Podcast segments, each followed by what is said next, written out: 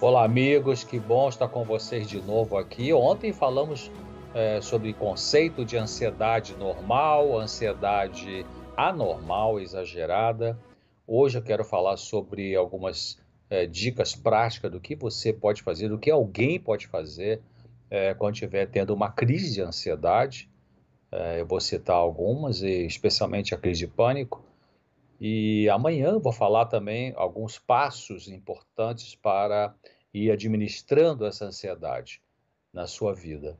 Também amanhã, terça-feira, vai ser importante você é, é, receber informações de como participar da comunidade claramente. As pessoas me perguntam o que, que eu faço para participar da comunidade claramente. A comunidade claramente é um, um ambiente virtual onde tem muita informação sobre saúde emocional. Ali falo sobre depressão, sobre ansiedade, sobre transtornos é, obsessivos compulsivos, falo sobre questões de casamento, educação de filho. Então tem vídeos, tem palestra, tem texto, tem seminários, tem muita informação que você pode selecionar o que você precisa para sua própria vida, o que você quer também é, é, é obter mais educação naquela área para poder até compartilhar e ajudar outras pessoas, então está dentro da comunidade claramente. Então amanhã, terça-feira, o Pablo, que uh, trabalha na nossa equipe, vai mostrar, falar do como você pode fazer para participar, para ser um membro da comunidade claramente e, portanto, desfrutar de todos esses benefícios é no lugar só, tudo num lugar só. Vídeos, palestras, textos, aulas, seminários sobre assuntos variados dentro do campo da saúde emocional, saúde psicológica, saúde mental. Então, hoje eu queria falar sobre a questão da crise da ansiedade. Vamos acompanhar esse PowerPoint aí. É, mais uma vez, sejam todos muito bem-vindos aqui. Bom, é, ansiedade agradável, a gente tem, né, o povo usa, ah, mas eu tô, tem ansiedade que é agradável. Nem toda ansiedade é desagradável, né? Então, você está esperando alguma coisa boa acontecer, vai chegar um parente que você está com muita saudade, ou você vai começar um novo trabalho que está ansioso para começar com, com, com, alegria, enfim, que é um bom trabalho. Você vai é, é, comprar uma coisa que você gosta muito e que acabou de receber na loja, te avisaram que você quer ir lá, enfim. Então, essa é uma ansiedade agradável, ou seja, você tem uma expectativa de alguma coisa boa né, que vai acontecer na sua vida. Agora, ansiedade no sentido desprazeroso, doentio, então é, é, é, aquela sensação de inquietude, você sente que falta uma paz, ah, tem um buraco no peito, tem uma sensação de vazio, parece que falta alguma coisa que não sabe, às vezes você não sabe nem bem explicar o que, que é, né? Falta serenidade. O que, que é serenidade? Serenidade é a pessoa que consegue ter um bom predomínio de paz interior. Algumas pessoas podem chamar de nervoso. Ah, eu estou nervosa. Ah, eu sou nervoso. Mas nervoso pode ser irritabilidade, o que é diferente de ansiedade, né? Então, inclusive a palavra nervoso, eu sou uma pessoa nervosa, essa palavra é a palavra popular, né?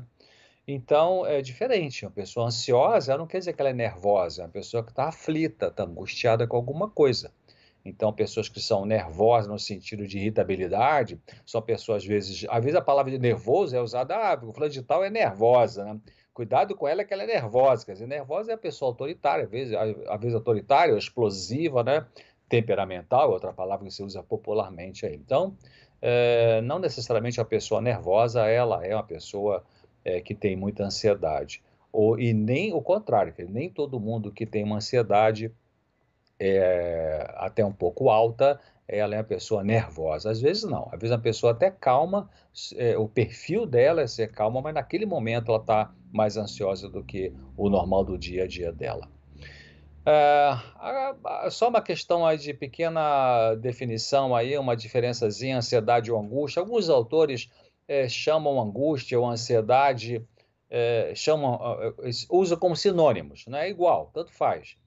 E só que alguns até fazem uma pequena diferença, dizendo que quando a pessoa tem uma angústia, ah, eu estou com uma angústia, em geral essa angústia tem aperto no peito, uma sensação de sufocamento, né? E a ansiedade, em geral, ela é mais só na cabeça, né? Uma aflição na cabeça.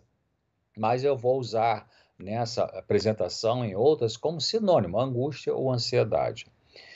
Bom, todas as pessoas possuem ansiedade, da mesma forma que todo mundo possui uma temperatura corporal, né? 36,5 meio graus Celsius ou centígrados é a temperatura normal do ser humano. Então, todo mundo tem uma ansiedade. Eu já falei na palestra anterior de que a ansiedade ela pode servir, mesmo a ansiedade um pouco mais alta, ela pode servir para muitas pessoas como um empurrão, um incentivo, um motivo para essa pessoa produzir alguma coisa, seja na arte, na literatura, no seu trabalho, na criatividade. Então, não necessariamente uma ansiedade, mesmo um pouco mais alta, ela vai ser uma coisa negativa, né? Depende do perfil da pessoa, de como ela lida com essa ansiedade. Mas o importante é que todo mundo tem ansiedade, igual todo mundo tem temperatura no seu corpo. Agora, claro, nem todo mundo possui febre, né? Ou seja, nem todo mundo tem uma ansiedade alta, ou ansiedade exagerada, ou ansiedade excessiva. Então, a ansiedade exagerada, ela pode aparecer de maneira diferente né, na vida da pessoa. Pode aparecer como ansiedade generalizada, a pessoa está o tempo todo né, ansiosa, ou com a fobia, né, que é o medo exagerado de elevador, de túnel, de ficar sozinho, de sair na rua, de é, ficar no ambiente fechado. Tem o transtorno obsessivo compulsivo, aquelas manias de lavar a mão, de ficar contando as coisas. Tem a crise de pânico, a gente vai falar mais sobre isso hoje. É, o estresse pós-traumático, que é uma coisa muito comum agora nesse meio pós-pandemia que estamos entrando. Então, são maneiras diferentes da ansiedade exagerada aparecer na vida de uma pessoa. E também uma maneira muito comum de aparecer ansiedade exagerada ou de se manifestar é através do próprio corpo, né? Nas chamadas doenças psicossomáticas, ou seja, doenças que têm muitos sintomas é, é, físicos, né? não, não na cabeça, mas, mas que têm uma. É, são descargas, vamos dizer assim, de ansiedade excessiva no corpo. Bom, não sentir ansiedade ou angústia forte pode indicar uma fortaleza do ego. É verdade, a pessoa consegue administrar é, ela tem uma boa capacidade de manejar as emoções, ela tem uma boa resiliência, né? Resiliência é uma palavra é, em psicologia que significa uma capacidade de se expandir para lidar com a dor, né?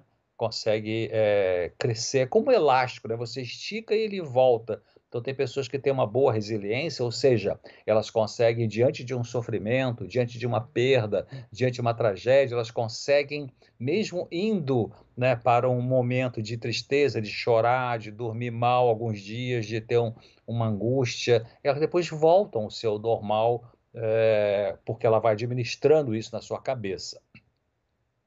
Mas uma pessoa com estrutura de ego ou estrutura emocional né, empobrecida, ou, ou a pessoa alienada, né, que está desligada da realidade, ou, ou uma pessoa, muito importante, uma pessoa com a falta de autoobservação, também não reclama de angústia. Interessante, né?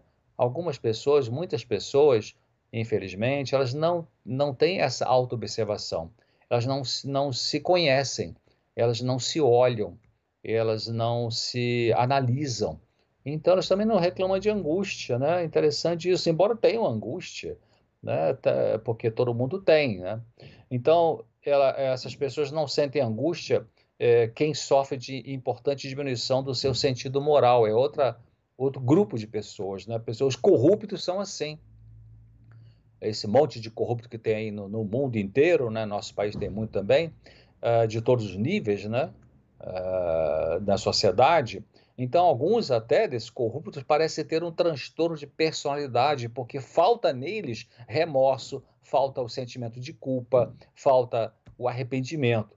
Então, eles têm um distúrbio de caráter. Por isso que eu costumo dizer, particularmente, de que é, para ter melhor gestão de um país, de um município, de um estado, da federação, de um país, não é questão só de mudar qual partido político você vai vai agora mudar ou vai escolher, né? A questão é a mudança de caráter.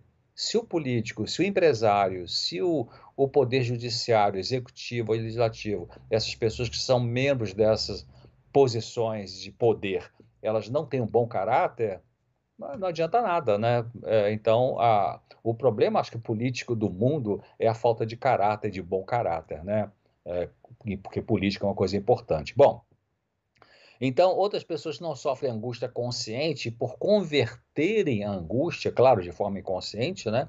é, em sofrimento orgânico, é o que eu falei agora mesmo sobre psicossomática. Então, muitas doenças são psicossomáticas. Tem uma autora que eu gosto muito, é, na Igreja Adventista, a mulher que tem mais livros traduzidos no mundo, né? Ellen White, ela fala que nove entre dez doenças têm origem na mente, né? doenças clínicas, vamos dizer assim. Então, muitas pessoas não têm. Você pergunta, você tem angústia? Você sabe o que é? Não, não tem nada de angústia, não, mas tem um monte de sintomas físicos, né? Que não encontrou nenhuma causa para isso ainda. Então, possivelmente, é uma angústia somatizada, ou seja, uma angústia que vai para o corpo e, e a pessoa fica meio que desconectada dessa angústia até certo ponto, até certo momento da vida também. Então, falando em psicossomática, dentro da comunidade claramente existe um seminário completo sobre esse assunto. O que, que é psicossomática? Está lá dentro. Bom, então a ausência da percepção de angústia é o mesmo que a ausência de sintomas? Será? Será que a pessoa que não percebe que tem angústia ou ansiedade, é, é, ela quer dizer que não tem nenhum sintoma de angústia ou de ansiedade na, no seu organismo? Não. Quem não sente angústia consciente, não tem sintomas de sofrimento emocional? O que, que, você acha disso? Né? Vamos pensar nisso. Alguns sintomas podem não ser tão evidentes no sentido de exprimir a presença da angústia ou de uma ansiedade excessiva ou alta. Por exemplo, é, a pessoa gaguejar, a presença de um tique, a enurese, que é fazer xixi na cama quando já controlava, né? a obesidade, em alguns casos, podem ser manifestações ou podem ter conexões com uma ansiedade, uma angústia que a pessoa pode não perceber. Né? Ela pode pensar nela mesma, não, não tem angústia nenhuma, está tudo bem comigo, mas não está tudo bem porque está ali alguns sintomas, algumas doenças autoimunes, por exemplo, né? O que é doença autoimune? Uma doença que o corpo rejeita o próprio corpo. Mas como é que acontece isso, né? Então tem muito a ver com a parte emocional, com estresse emocional, vários tipos de doença autoimune. A presença da angústia pode ser um pouco mais evidente no caso de uma retração social. Claro, a pessoa então ela se retrai, não se comunica com ninguém, vive isolada, vive na zona de conforto também, né? E não visita ninguém, não ajuda ninguém, não tem uma vida social zero. Então, ela pode ter é, é, esse tipo de, de, estilo de vida por questões de angústia, ansiedade, né? ou porque tem uma pessoa realmente antissocial aí, meio difícil. Bom, o que dizer de sintomas encaixados numa cultura como a compulsão para trabalhar sem descanso? Né? Você vê que ninguém critica uma pessoa que trabalha muito, não é verdade? Já ouviu alguém criticar? Não, esse cara trabalha demais, ele é um mau caráter porque trabalha demais. Não, né? Mas, é, especialmente na cultura capitalista, né, quem trabalha muito, né, quem produz muito, até a pessoa diz de boca cheia, eu trabalho 14 horas por dia, tal, de domingo a domingo, né? Quer dizer, o que o cara faz isso, né? A gente chama de workaholic. O que, que é workaholic? Workaholic é o viciado em trabalho, detesta fim de semana. Eles ficam angustiados para voltar para o trabalho. O que, que é isso, né? Isso é normalidade? Os que não têm angústia, não têm sintomas, mas o jeito como vive, as práticas do dia a dia que ferem a ética, exploram pessoas, são dominados pela ganância material, não seriam sintomas de doença do caráter? Eu acho que sim. Né? Bom, então, uh, existem algumas causas uh, espirituais da angústia existencial. Eu apresentei mais com detalhe na palestra anterior, fazendo a diferença entre uma angústia existencial que todo ser humano tem, de qualquer nível social, ético, econômico, todo mundo tem angústia existencial, né? E agora, angústia no sentido psicológico, então nem todo mundo tem uma angústia excessiva, uma ansiedade excessiva é, essa é uma diferença. Então, a perda da ligação direta com Deus, a violação da própria consciência, o descaso na busca do crescimento espiritual, uma vida materialista e consumista, a natureza pecaminosa, tudo isso tem a ver com, com, a, com causas, né, com a fonte de angústia existencial, cuja solução é a, o crescimento espiritual, a busca de instrumentos espirituais para o crescimento interior no sentido espiritual. A oração, a palavra de Deus, a Bíblia, a meditação, especialmente é, é, naquilo que Jesus fez, no que ele disse, no que ele praticou. Isso ajuda ajudar as pessoas a terem também um despertar espiritual, tudo isso são soluções para essa angústia existencial. Agora, causas psicológicas de ansiedade excessiva. Então, você tem traumas da infância, ansiedade de traço, que eu falei ontem, perdas afetivas significativas para a criança ou jovem, como, por exemplo, a morte de um dos pais, a separação dos pais, brigas de família, né, tensões na família por presença de dependência química no pai ou na mãe, abuso verbal, abuso físico, sexual, abuso emocional e outros fatores produzem ansiedade excessiva dentro do campo é, psicológico.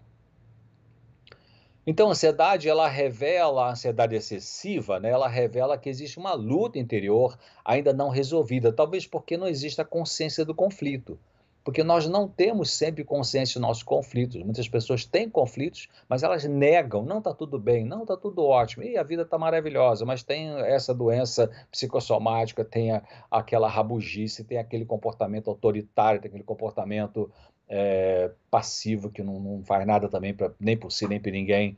Então elas é, não têm consciência desses conflitos, né? Tem até um pensamento que fala assim: aquele que não sabe que não sabe, ele pensa que sabe, né?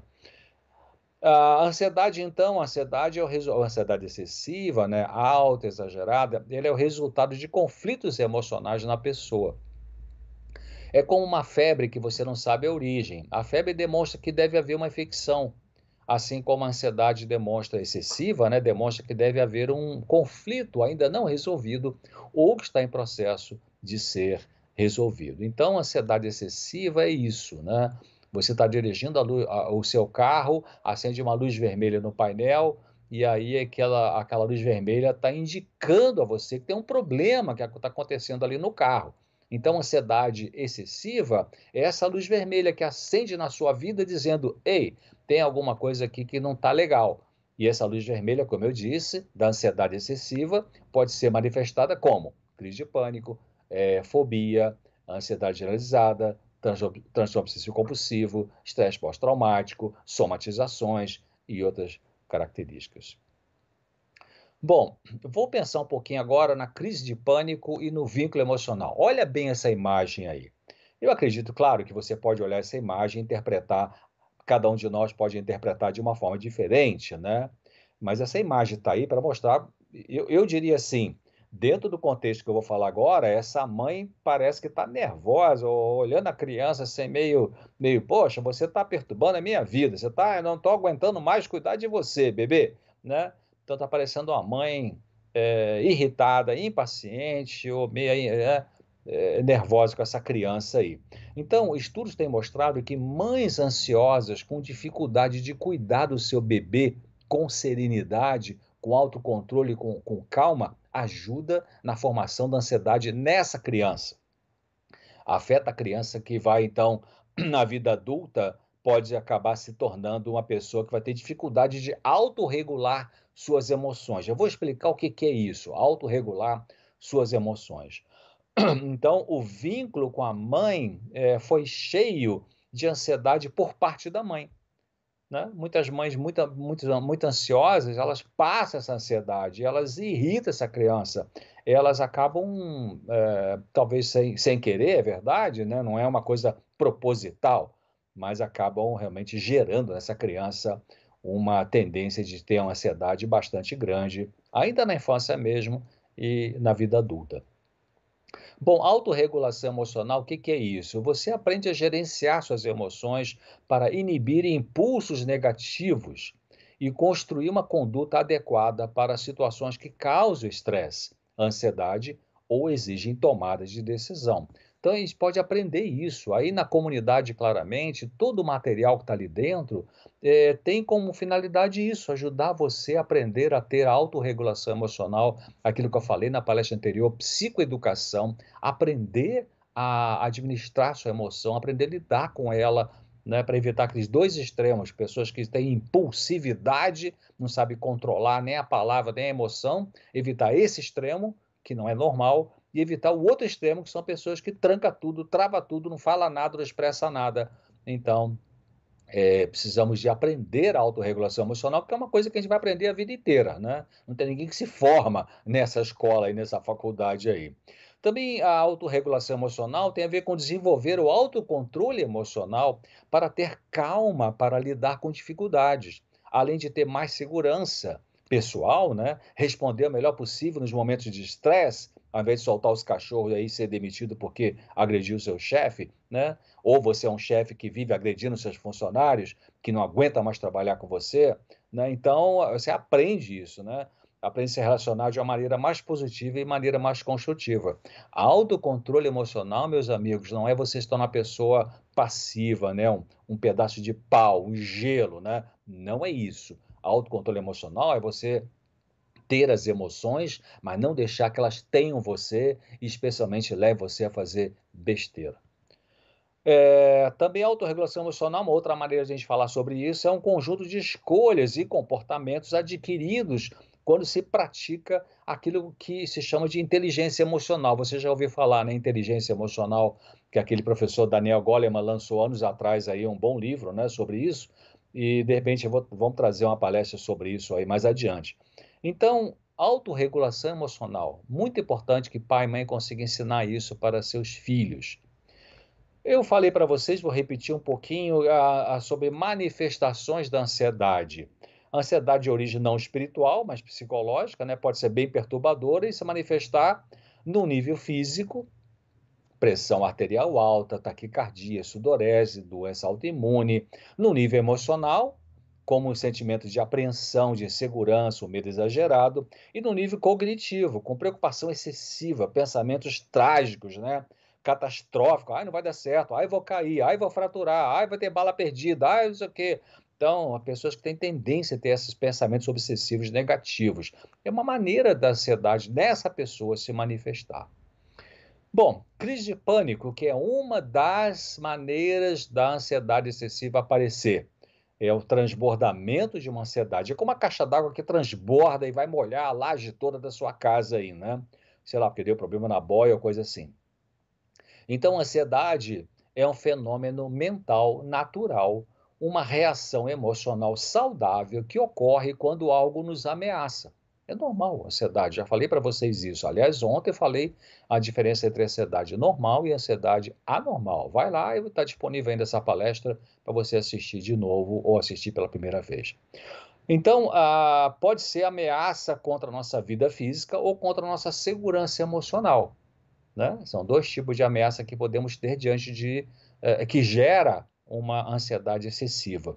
Na crise de pânico, a resposta emocional da ansiedade é intensa exagerada e repentina, porque ela vem de repente, né? Tem gente que acorda de madrugada com a crise de pânico, né? Ela não, não vem somente de dia. Então, ela é um ataque agudo de ansiedade excessiva. A tendência né, na pessoa que tem a crise de pânico é interpretar reações normais do corpo como sendo perigosas, né? Ela sentia um friozinho na barriga, ai meu Deus, o que, que é isso que está acontecendo, né? Respirou um pouquinho mais é, profundamente, ai, será que eu estou com problema pulmonar? Né? Senti um pouquinho de cãibra aqui no, no, no músculo, ai, será que eu estou com um problema grave nessa, nesse músculo? Então a pessoa interpreta de maneira exagerada algumas reações normais do nosso corpo. E algumas têm a tendência a ter o pensamento catastrófico, aliás, quem tem crise de pânico tem essa tendência de ter pensamentos catastróficos que aumentam a ansiedade, que dispara respostas no nosso corpo, né? Respostas fisiológicas, formando um ciclo vicioso de crises, que eu já vou dizer qual é esse ciclo vicioso. Então, pensamento catastrófico é a pessoa que vive, vive com muita frequência pensando no, nas tragédias, né? E que vai acontecer, que ela acha que vai acontecer. Né? Se acontecer isso, se acontecer aquilo, né? É, então, é, crianças, mesmo e bebês, podem ser educados a desenvolverem um autocontrole emocional, como eu estava falando antes, né? Se essa mãe conseguir administrar sua, sua ansiedade excessiva e o pai também, evidentemente, então tentar passar para a criança serenidade, ela vai ser protegida de ter crise de pânico, outras crises de ansiedade excessiva na vida adulta, porque vai fazer um vínculo saudável com o pai e com a mãe. Então, escolas particulares ou públicas ensinam matemática, inglês, ciência, geografia, física, química, biologia, tudo isso, né? Você conhece alguma escola que ensine como obter controle emocional? Eu nunca vi uma escola que ensinasse isso, nem em qualquer país, né? É... Então é importante ensinar a criança a ter autocontrole emocional. Então a mãe tem um papel fundamental, por quê? Porque ela passa mais tempo com o bebê. Em geral é isso, né? A mãe passa mais tempo com o bebê, então a carga está mais em cima dela nesse sentido aí. Evidentemente que o pai também deve participar dessa educação emocional do filho, né, da filha. Dependendo do estado emocional da mãe e do pai, o bebê pode ir aprendendo a ter ou não o autocontrole emocional. Claro, né? Se está uma mãe nervosa, a criança vai ficar nervosa. Se está um pai nervoso, a criança vai ficar uma criança nervosa também, né? Depende, que tem alguma até consegue resistir e não cai nessa situação de um erro educacional do ponto de vista emocional. Então, uh, é comum pessoas com síndrome do pânico, com função de autorregulação emocional deficiente. Elas não aprenderam a administrar a sua emoção. Quando vem a emoção um pouco mais forte, mais forte assim, um nervosismo, uma irritabilidade, uma impaciência, elas não aprenderam a administrar isso ainda, né? Por isso que a função nossa aqui, com essas palestras, e com todo o material da comunidade claramente, é realmente ensinar isso, né? Eu estou repetindo porque é importante repetir, né? Psicoeducação. Porque o mundo quer resolver essas questões mentais e emocionais com medicação, ou com consumismo, ou com sexo, ou com compras, ou com drogas, listas ou ilícitas, né? Mas não resolve, né? O que resolve, abaixo de Deus, é você aprender a lidar com a sua emoção, que é um grande desafio para todos nós, é verdade, né? É, tanto que Paulo fala na Bíblia lá, né? Irai-vos e não pequeis. Quer dizer, tenha a emoção, mas não deixe a emoção levar você a pecar. Pecar é aquilo que quando você faz, você transgride a lei de Deus e você se machuca e você machuca outras pessoas. Então, é, muitas pessoas, muitas mães se sentem ansiosas, facilmente ansiosas e vulneráveis diante de reações do seu próprio corpo, né? É, então, estudos têm mostrado, estudos científicos têm mostrado que ansiosos, pessoas muito ansiosas na vida adulta, tiveram mães ansiosas, mães hiperativas, que em vez de acalmarem a criança, agitava essa criança, mas ainda assustando a criança. Sei lá, a criança levou um pequeno tropeção, ai meu Deus, vai quebrar a perna. Ou então a criança botou a mãozinha no chão, ai, botou a mão no chão, tem bactéria, tem vírus e tal. Ou a criança deu um espirros e, ai meu Deus, vou ter que levar no pediatra, será que é pneumonia e tal, né? Então, uma mãe ansiosa, muito ansiosa, né? Tem que resolver essa ansiedade para você ter teu filho, né? Para você cuidar bem do seu filho, tá? É, essa mãe ficava apavorada, né? A mãe dessas pessoas que tem muita ansiedade na vida adulta, ficava muito apavorada, pensava em coisas trágicas, falava nervosamente com a criança, ao invés em vez de acalmar a criança, né? Se você não consegue acalmar você mesmo, você vai acalmar sua criança. Mas tem que aprender a se acalmar, né? E existe aprendizado para isso, que é o que estão fazendo aqui nesse momento. É, é comum pessoa com pânico querer alguém perto para se sentir mais segura, né? Isso é bem comum, especialmente quando a pessoa vai tendo crises de pânico seguidas, ela consegue, ah, eu só vou na rua se for alguém comigo, ah, eu só vou é, num tal lugar se alguém for comigo. Então, isso é comum, essa insegurança. A pessoa tenta compensar a dificuldade de autorregulação e controle da ansiedade pelo vínculo com alguém. Dizer, enquanto, e tem pessoas assim que até, até, até quando fica bem adulto, né? Que elas conseguem até ser bons profissionais nas suas áreas específicas, né? ou uma boa dona de casa, se tiver a profissão fora, mas elas tem que ter alguém junto, tem que ter alguém junto, você não consegue é, funcionar bem. Não aprenderam a ter essa autorregulação da emoção, a administração da emoção, ou autocontrole emocional, estou usando termo diferente para a mesma coisa, né? que é uma coisa que pode ser aprendida sim. Só se sente seguro e sem crise é, quando está junto de alguém confiável com quem desenvolve uma forte conexão emocional. Algumas pessoas dizem que quando perde essa conexão, então ocorre a crise de pânico. Né? Quando esse alguém, que é a, a boia de salvação desse indivíduo, é, por alguma razão fica longe ou não, não faz mais contato dois, três dias, sei lá por quê, e aí então a pessoa já sente o chão sumindo, né? Porque a segurança que ela desenvolveu dela mesma, na vida para ela mesma, está na dependência do vínculo com essa pessoa. Então tem que resolver essa questão de vínculo. Isso é um problema de vínculo, né? Que precisa ser resolvido aí. A conexão com pessoa confiável parece oferecer proteção pelo vínculo, até que a pessoa aprenda a ter autorregulação, autocontrole, para que não fique mais dependente de alguém para poder se sentir bem na vida, poder é, deslanchar na vida, quem sabe até mais e melhor do ponto de vista profissional. Bom, é, aprender a lidar com pensamentos e emoções que podem ter influência no passado emocional e no presente. Tem a ver com autorregulação emocional, estou só ampliando um pouquinho. Então, a medicação, ela é, tem seu lugar, né? Medicamento para ansiedade, chamado ansiolíticos ou tranquilizantes, né? Alguns antidepressivos também são indicados para transtornos de ansiedade é, então, a medicação ela é importante para controlar sintomas que são muito perturbadores, porque às vezes a pessoa está com uma crise de ansiedade tão forte, tão desestabilizadora, tão bloqueadora da sua capacidade funcional, a pessoa nem consegue mais ir ao trabalho, não consegue sair sozinha e, e é difícil ter, ter alguém sempre para poder sair junto. Então, quem sabe a medicação vai poder aliviar, ele vai aliviar e, mas ela está em terceiro lugar. Né? Na minha visão, como psiquiatra cristão, o primeiro lugar para a gente lidar com as nossas dores emocionais é a relação com Deus, a oração, a palavra de Deus, a meditação, né? ajudar alguém também a conhecer Deus. Em segundo lugar, a, a psicoeducação, a psicoterapia, o aprendizado de como lidar com as suas emoções ou por que, que as emoções estão desse jeito, esse aprendizado. Né? Em terceiro lugar, então, aí seria a medicação para algumas pessoas em alguns momentos. Agora, claro, se a pessoa tem uma alteração mental grave, está surtada, né, no, no, surto psicótico, está com pânico, a cada dois dias tem crise de pânico, enfim, uma depressão grave com ideia suicida, uma crise esquizofrênica, aí, claro, aí o remédio vai ser o número um naquele momento ali. Ah, bom, a pessoa que tem crise de pânico, ela tem alguma coisa dispara um sintoma físico. Sei lá, um medo, uma preocupação, uma imagem que ela viu, uma lembrança, dispara um sintoma físico. Dor no peito, bolo na garganta, sudorese, tontura, enfim, alguma coisa dispara um sintoma físico. Aí vem o pensamento trágico. Ai meu Deus, vamos supor que seja um, o coração acelerou, taquicardia. O coração acelerou. Aí você percebe a taquicardia, aí vem pensamento preocupante. Ai meu Deus, vou morrer, vou infartar, né?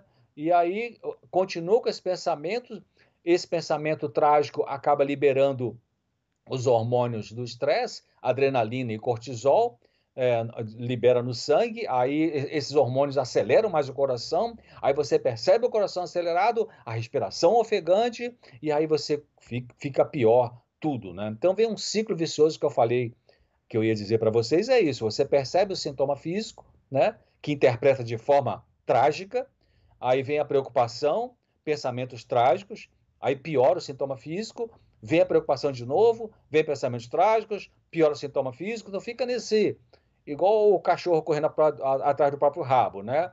Então você percebe o coração acelerou, acha que vai fartar, e quando acha que vai fartar, fica mais ansiosa, aí ficando mais ansiosa tem mais adrenalina, a adrenalina acelera mais o coração, acelerando mais o coração você percebe que acelerou, aí acha que vai fartar, então tem que cortar esse ciclo, né? Vamos pensar como é que a gente pode fazer isso aí. Então, é, primeiro, como, como você pode impedir o ciclo de sofrimento? Depende de onde ele começa. Onde que ele começa? Você tem que pensar nisso. Onde ele começou? Não vai correr lá com a medicação porque eu não quero pensar em nada. Tem gente que é assim, né? Quer correr, ah, eu quero um remédio. Muita gente no meu consultório diz, ah, eu quero um remédio, não quero pensar muito, não. Né? Bom, o remédio não vai resolver, ele vai aliviar o sintoma. Você tem que pensar. Pensar é o caminho de encontrar uma solução né, definitiva. Então, é, onde começou é, esse ciclo de sofrimento? Foi um pensamento trágico que você teve? Foi uma discussão com alguém? Foi uma saudade que você não aguenta viver? É um morrendo de ciúme de alguém? Né? É uma lembrança de um, de um trauma que a Covid produziu? Enfim, o que, que disparou é, esse sofrimento aí? Então, pode ser uma coisa superficial, você sente algo fisicamente que desencadeia pensamentos trágicos.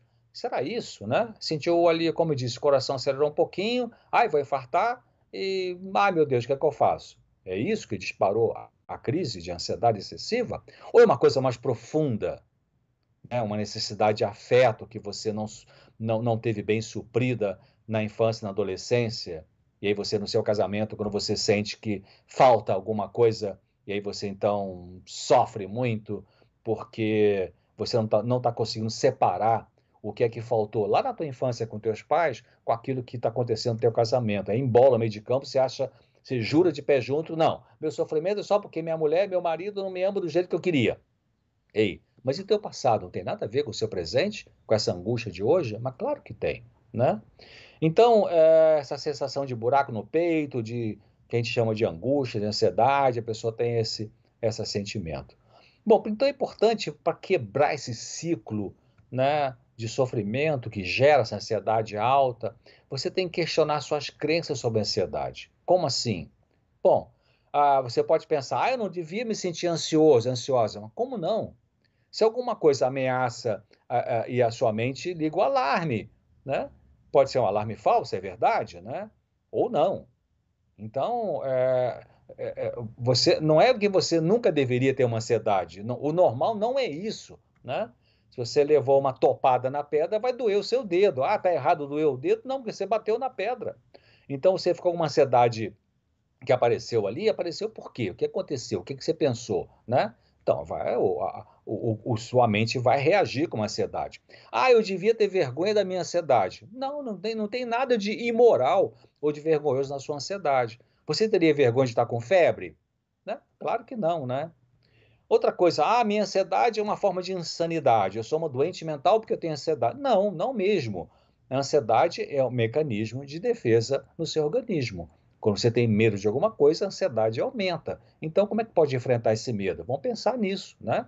Então, é uma reação natural diante de alguma coisa que está te ameaçando, né? A, a, seja fisicamente, seja emocionalmente. Bom, então a, você pode falar assim: ah, minha ansiedade é perigosa. Bom, ela pode ser desagradável, mas ela não tem perigo.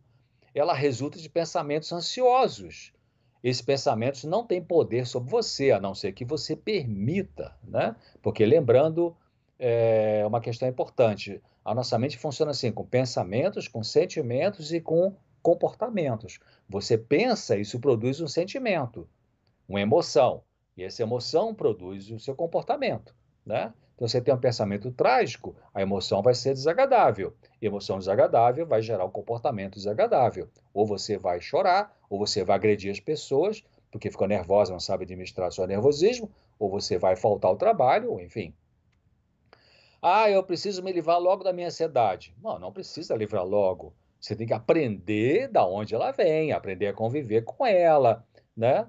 É, olhar e ver o que, que acontece o que, que quando acontece eu fico muito ansiosa, muito ansioso? Aprender a lidar com isso, aprender a aceitar de que tem situações que geram ansiedade mesmo na nossa vida e que você não é a sua ansiedade. A ansiedade é uma coisa que aparece em você, vez ou outra, é, se você não tem ansiedade generalizada, porque generalizada está o tempo todo aí, né? Bom, então, outra coisa. Ah, eu devia ser racional sempre. Ah, peraí, você é uma máquina, né? Se a sua ansiedade pode denunciar ela pode denunciar que você talvez precise ser mais assertivo, talvez, né? Ou tratar melhor você mesmo, ou colocar limites, ou não pegar tão pesado consigo mesmo. Pode ser isso, né? Tem pessoas que têm uma rejeição de si mesmas, essas pessoas, então elas vão ter uma ansiedade mais alta porque elas estão desamando a si mesmas. Não é isso que é humildade, é diferente, né? Ah, minha ansiedade está saindo do controle. Mas será que está saindo mesmo? Será que vai piorar mesmo? Ou será que já está no máximo, né? Então faça paz com a sua ansiedade. Você pode até bem que brincar com ela, né? Falar, olha, ansiedade, você quer ficar perturbando aí? Tudo bem, fica aí, mas eu vou seguir com a minha vida. vou fazer minha tarefa, vou fazer meu trabalho, vou fazer minha caminhada e vou fazer minha oração. É, deixa ela meio de lado, não dá muito, muito, muita conversa para ela, porque de repente ela vai acalmar, vai abaixar se você não ficar se concentrando nessa ansiedade o tempo todo aí. Bom, vamos supor então que é, você tem uma crise de pânico, você conhece alguém que tem crise de pânico e você quer ajudar. O que, que pode fazer?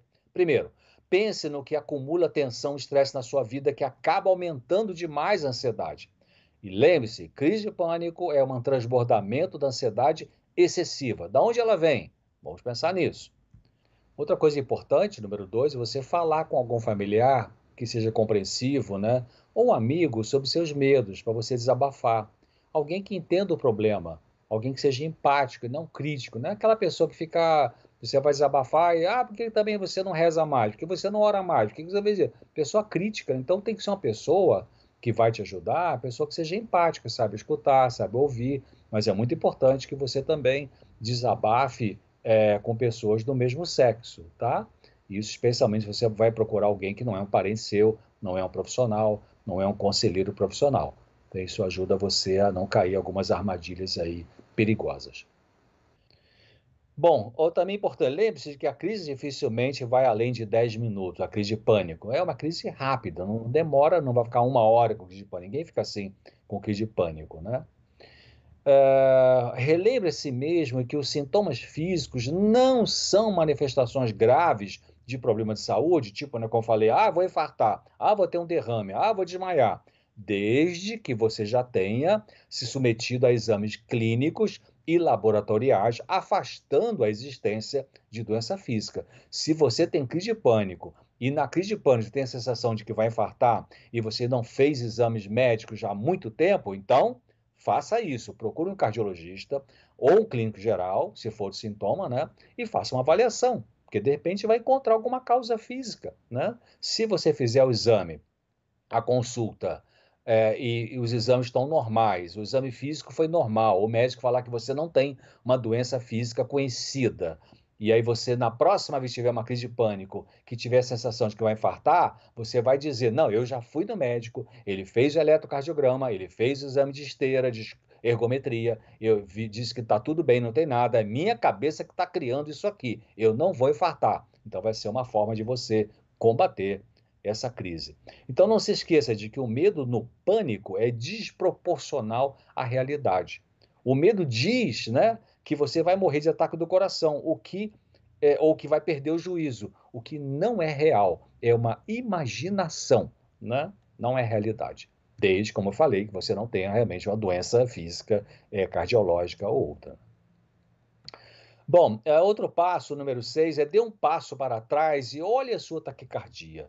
Olhe a sua respiração ofegante e pense que é a ansiedade que está produzindo isso e não, não é uma real falência física do coração ou dos pulmões ou do seu cérebro. Quando a crise parece vir, lembre que o cardiologista disse né, que você não tem doença física, né, que os exames estavam normais, como eu expliquei. Então tem que dá uma olhadinha para você consegue, a pessoa consegue, pelo menos no início da crise, quando a ansiedade começa a ficar meio alterada, que pode lá na frente virar uma crise de pânico, você consegue, e pode treinar isso, né, é, para cortar o mal pela raiz, lembrando essas coisas que eu estou falando aí de que é, você não tem uma doença física e que é a imaginação que está criando. Um sétimo passo aí é se a pessoa com quem você vive não tem crise de pânico, não se sinta inferior por você ter essas crises. Você não é de menor valor por causa disso. Apenas você está tendo ainda uma necessidade de aprender a lidar com seus medos, com as suas ansiedades, de uma forma melhor, né? Quem sabe essa pessoa não tem crise de pânico, mas tem outro tipo de problema, né? Que pode ser é, também sofrido para ela. Uh, um outro passo é aprender a abrir mão do controle. Tem pessoas que têm muita ansiedade que querem ficar no controle o tempo todo, né? É, será que você está querendo controlar coisas incontroláveis? Isso aumenta a ansiedade e contribui para a crise de pânico né, em algumas pessoas. Fale sobre o que incomoda sem reprimir as suas emoções como se fosse proibido desabafar.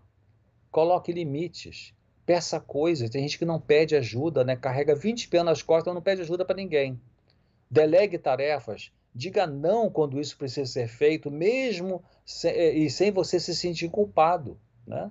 Então, é, você tendo essa atitude, você alivia a sua carga na vida e você alivia, então, a possibilidade de ter ansiedade, porque as pessoas podem ter um aumento da ansiedade quando elas reprimem a emoção demais, quando ela não consegue colocar limites, quando ela não pede ajuda de ninguém, quando ela não sabe delegar tarefas, acaba assumindo coisa que nem é dela para assumir, quando não sabe dizer não. Então, a ansiedade aumenta, porque a ansiedade, como eu disse, lembra que eu falei?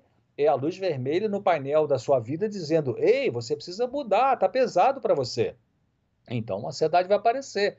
Agora, se você tem esse monte de característica, não coloca limite, não pede coisa, não diz não, fica ansiosa, muito ansiosa, tem crise de pânico, aí quer tomar só medicamento para resolver e não quer mudar o seu comportamento, você vai ficar dependente do remédio e não vai ter uma solução definitiva. Né? O remédio, como falei, em alguns casos pode ser importante. É, outra coisa é você não é a sua ansiedade. Pense nisso. Você não é o seu medo. O medo é alguma coisa em você, mas não é você.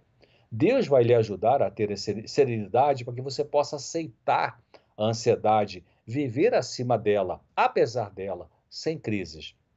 Quando eu falo aceitar, aceitar a ansiedade, é aceitar que algumas situações da vida realmente produzem ansiedade e que você pode aprender a administrá-la e a viver com ela. É, um pouquinho mais aí, não tente controlar o incontrolável. Já falei um pouquinho disso aí, né? Porque tem gente que quer controlar o incontrolável. Isso é uma das coisas que, que é, é incontrolável, que muita gente quer controlar, é o comportamento dos outros, né? Nós não conseguimos controlar as outras pessoas. Desista disso. Pare de ficar bajulando seu marido para ver se ele é, te ama melhor. Pare com isso, não anule a sua vida por causa de um afeto. Né? Não coloque no outro ser humano a, a, meta final da sua felicidade, porque qualquer ser humano, mesmo as melhores pessoas, vão te frustrar em algum momento, vão é, não ter aquela atitude que você esperava. Então, não tente controlar o incontrolável. Sente no banco do passageiro e deixe Deus dirigir. Né? Isso é importante para aquelas pessoas que são muito ansiosas, que está sempre no controle de tudo, né?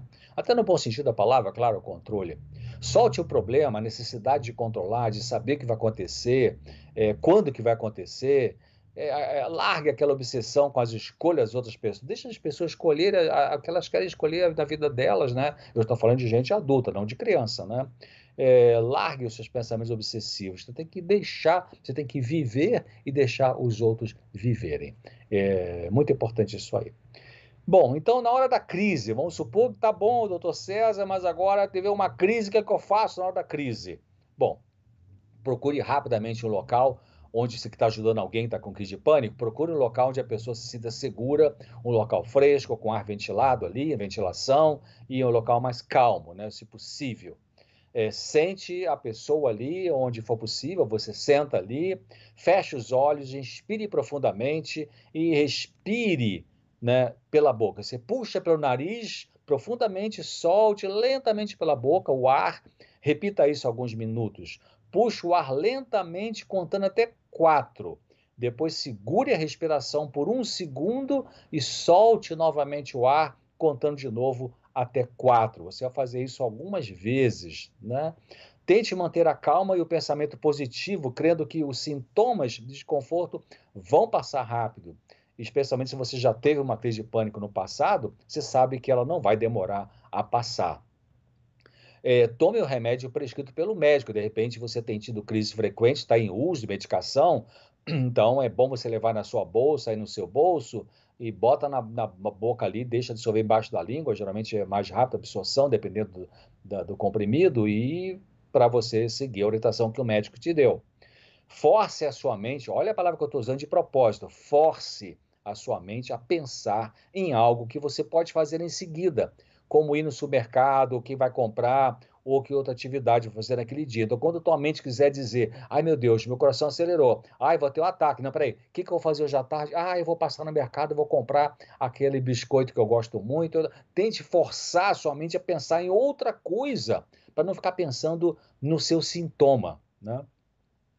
É, auxilia muita pessoa que está tendo uma crise a distrair-se dos sintomas, conduzindo a concentração, a concentração ao aqui e agora, uma coisa bem concreta, né? Onde que eu estou? E ali tem uma árvore, e ali tem uma criança passando ali na calçada e tal.